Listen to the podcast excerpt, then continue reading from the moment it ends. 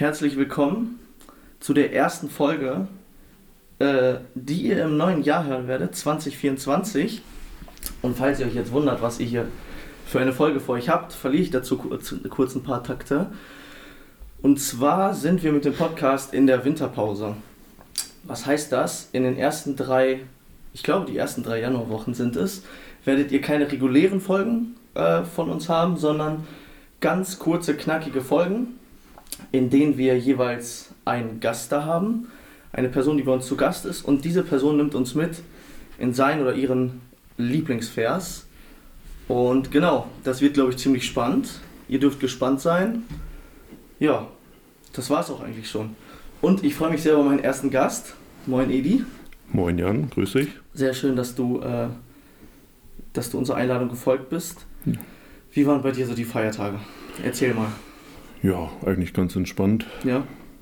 Wir versuchen uns da keinen großen Stress zu machen, versuchen das schon besinnlich in der Erwartung der Weihnachtszeit ja, handzuhaben.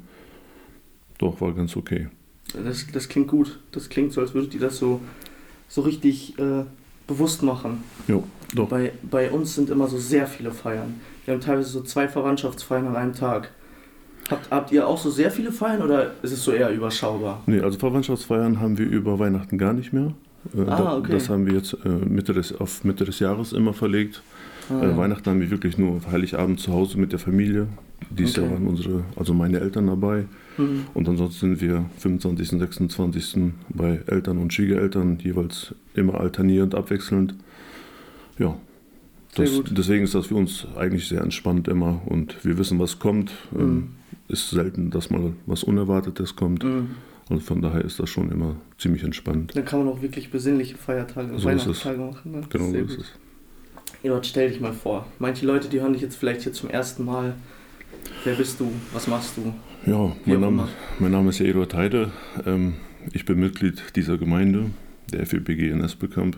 Ich bin mittlerweile 40 Jahre, stehe mitten im Leben, habe einen guten Job, Beruf, wo ich gerne bin, wo ich gerne hingehe. Bin verheiratet, habe drei Kinder. Mittlerweile ist auch schon der älteste erwachsen, auch schon 19. Der zweite ist äh, ja, 17, der wird jetzt 18 demnächst und eine Tochter, eine 13-jährige. Ja, bin seit über 20 Jahren verheiratet, glücklich verheiratet. Bin Gott sehr dankbar für die Höhen und Tiefen, durch die er mich geführt hat, die er uns geführt hat, sage ich mal. Ja, das ist kurz zu meinem Dasein.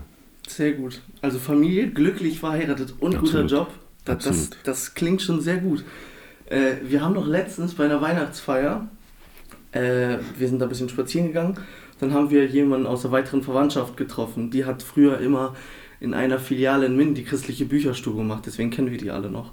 Und sie meinte noch zu uns, ach, Rente ist nicht gut, Arbeit ist besser, ihr wird wohl langweilig. Und dann meinte sie, und vor allem, wenn der Job Spaß macht. Also das scheint dann ja bei dir zu passen. Ich kann das sehr gut nachvollziehen. Ähm, deswegen, ich war, bin auch gerne zwischen Weihnachten und Neujahr arbeiten. Hm. Ich habe leider nächste Woche Urlaub.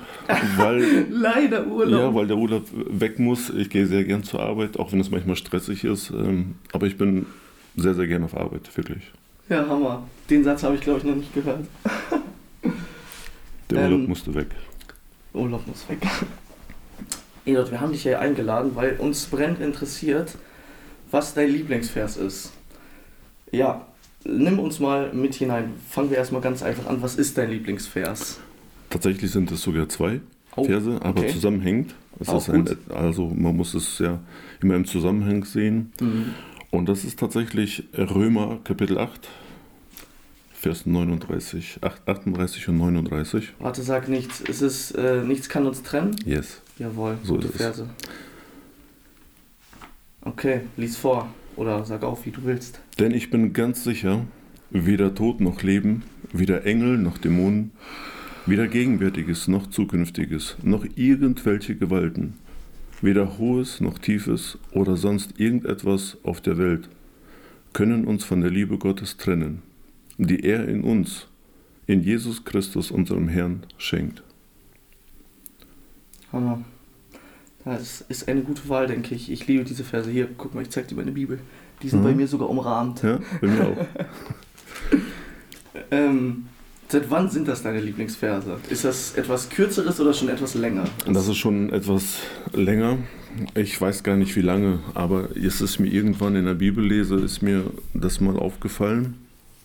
Man liest das ja, wenn man durchs Neue Testament liest, mhm. kommst du immer wieder mal an dieselbe Stelle. Ja. Und so wie es dann mal ist, dann stößt du auf einen, auf einen Bibelvers und denkst, boah, wo kommt der auf einmal her? Der hat ja. hier noch nie gestanden, den lese ja. ich das allererste Mal, obwohl ich das Neue Testament, keine Ahnung, schon x-mal durchgelesen habe. Ja. Und so war es auch mit diesen Versen. Und tatsächlich ähm, war, waren das die Verse, wo ich mal meine erste Predigt drüber gehalten hatte. Ach, krass, okay. Ja, die hat mir so gefallen, die hat mir so imponiert, die geben mir persönlich so viel Zuversicht, so viel Hoffnung und so viel, ja, ähm, Konstante im Leben, wo ich mich immer wieder darauf berufe, solange ich mich nicht von Gott abwende, kann mich nichts trennen von ihm. Mhm. Es ist völlig ausgeschlossen, es ist völlig unmöglich, weil diese Zuversicht, diese Hoffnung hier drin ist. Die sagt es ganz klar, nichts kann mich trennen, weder Hohes noch Tiefes, weder Dämonen, weder Engel noch Zukünftiges, irgendetwas spielt gar keine Rolle. Geht nicht. Und das finde ich so wunderbar das gibt voll die Kraft, ne? Und das ist Absolut. so Hammer. Das zeigt doch einfach, was für ein Gott wir haben, diese Verse, ne? So ist es. Egal, wo man hinhört, es ist oft so diese Ungewissheit in der Religion, ne? Egal, in welche Richtung es geht. Und wir haben diese Ungewissheit nicht. Wir können einfach sagen, ich bin überzeugt, ich weiß, dass mich nichts trennt. Und äh, Paulus ist als ob so wichtig an dieser Stelle, das zu unterstreichen, dass er wirklich noch so viele verschiedene und auch so gewaltige Sachen äh, auflistet, die einem wirklich so diese endgültige Gewissheit geben können, okay, ich bin sicher in Gottes Hand. Ne? Genau so ist es. Hier ist nämlich wirklich alles aufgezählt. Also hier ist von Engel bis Dämonen. Was gibt es denn dazwischen? Egal was dazwischen ist, es ist alles mit aufgezählt. Weder hohes noch tiefes. Egal ja. was dazwischen ist, es ist alles mit aufgezählt. Entschuldigung, das war mein Handy. Alles gut. ne, und deswegen ist das so eine absolute Gewissheit und Zuversicht, ein Versprechen Gottes an mich, dieses Geschenk in Jesus Christus, kann mir niemand von außerhalb rauben. Es sei denn, ich gebe es selber ab. Mhm. Es sei denn, ich entferne mich selber von Gott. Mhm. Dann ja, aber es kann nichts von außen an mich herantreten und es mir wegnehmen. Man mhm. hat oft das Gefühl, vielleicht auch viel durch Erziehung, durch Prägung, ja, wenn du das tust, dann gehst du verloren, wenn du mhm. das tust, dann gehst du verloren. Ja. Wir fallen als Christen. Wir fallen in Sünde, das kann passieren. Aber es ist nichts, was mich trennt von Gott. Mhm. Es ist das, was mich zur Buße führt, was mich immer wieder zu Gott zurückführt und wo ich ja wieder Vergebung finden darf. Und dann berufe ich mich auf diesen Vers immer wieder. Und egal was, was passiert, und wir sehen, wir leben in einer total wilden und verrückten Zeit, mhm. wo viel drunter und drüber geht und viel Verwirrung herrscht. Nein, dieser Vers sagt ganz klar, nichts, gar nichts kann mich trennen dieser Vers gibt so unabhängig von den äußeren Umständen so eine Konstanz, ne? Absolut. So einen Leitfaden. Yes. Ähm, ich hätte noch eine Frage. Hast du mit diesen zwei Versen, ähm, also verbindest du mit denen irgendwas? Oder hast du irgendwas mit denen erlebt? Oder hast du diesen Vers in bestimmten Zeiten erlebt? Oder ja. Ich erlebe immer, du verstehst meine Frage bestimmt. Ich erlebe diese Verse für mich persönlich immer wieder, die ich ähm, für mich persönlich in Anspruch einfach immer wieder nehme ich will jetzt nicht sagen jeden Tag, aber mhm. man geht nun mal durch gewisse Zeiten und Nöte, durch gewisse Tiefen auch im Leben. Man hat auch Durststrecken im Leben. Und gerade in diesen Durststrecken ist es sehr wichtig, dass man eine Konstante hat, worauf man sich berufen kann. Wenn es einem auch nicht gut geht, wenn auch Bibellesen nicht immer Spaß macht und mhm. man mal auch wirklich eine Wüstenwanderung ansteht. Ich bin ja dennoch sein Kind.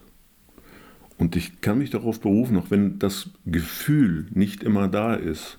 Hm. Äh, Gott liebt mich zum Beispiel. Das hm. Gefühl ist nicht immer da, weil es hm. eben ein menschliches Gefühl ist. Dann hm. weiß ich von der Tatsache dennoch, dass es so ist. Hm. Weil es mir verheißen ist, weil es mir versprochen ist, weil es hier geschrieben ist.